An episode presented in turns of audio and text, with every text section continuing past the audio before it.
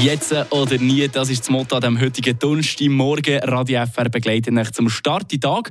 Ja, das Motto das gilt für alle die, die noch möchten, brieflich wählen. Die Chancen die sind nämlich schon jetzt relativ hoch, dass dann euer Kuvert je nachdem mit der Post nicht bis am Sonntag auf der Gemeinde ankommt. Darum, so wie ich auf Nummer sicher gehen, wenn man will, dass seine Stimme sicher zählt. Und als ich da bei meiner Gemeinde Anfangswoche bin, vorbeigucken, da, da hat es so eine Tafel aufgehängt mit der aktuellen Wahlbeteiligung von meiner Gemeinde. Nicht erstaunlich muss ich sagen, dass da der Strich nur ein paar Zentimeter über einem Viertel von 100 Prozent ist gestanden. Laut diversen Prognosen wird die Wahlbeteiligung nämlich auch in diesem Jahr um die 50 Prozent liegen. Das zum Ärger von Haufen Politikerinnen und Politikern, die mit ihrem Wahlkampf enorm viel Geld investieren, für möglichst viele Stimmen zu ergattern. Unser Hauspolitologe, der Philipp Bürgi, der guckt für uns heute Morgen die Kessel in diesem Wahlkampf ein genauer an und was man daraus erwarten kann. Portion Wissen für einen starken Tag. Schlauere Tag mit Radio FR.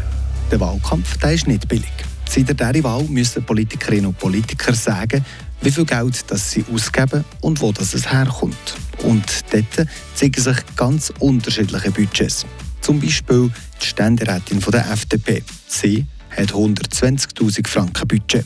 Und auch bei den Amtierenden der Mitte ist es 100.000 Franken. Aber auch Nationalratswahlen kosten. Das grösste Budget das hat die Mitte mit 290.000 Franken. Nein, kommt die SP mit 225 und die FDP mit 220.000 Franken. Doch lohnt sich das überhaupt, so viel Geld zu investieren für eine Kandidatin oder einen Kandidat? Ja und nein.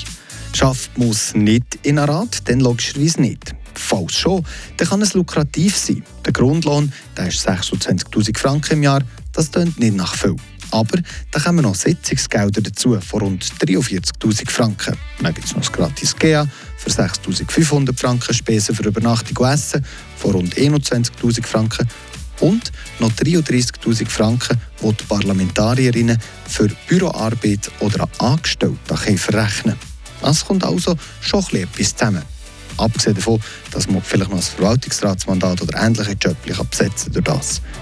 Laut dem Bund kommt ein Nationalrat im Schnitt auf etwa 130.000 Franken, ein Ständerat auf etwa 143.000 Franken im Jahr.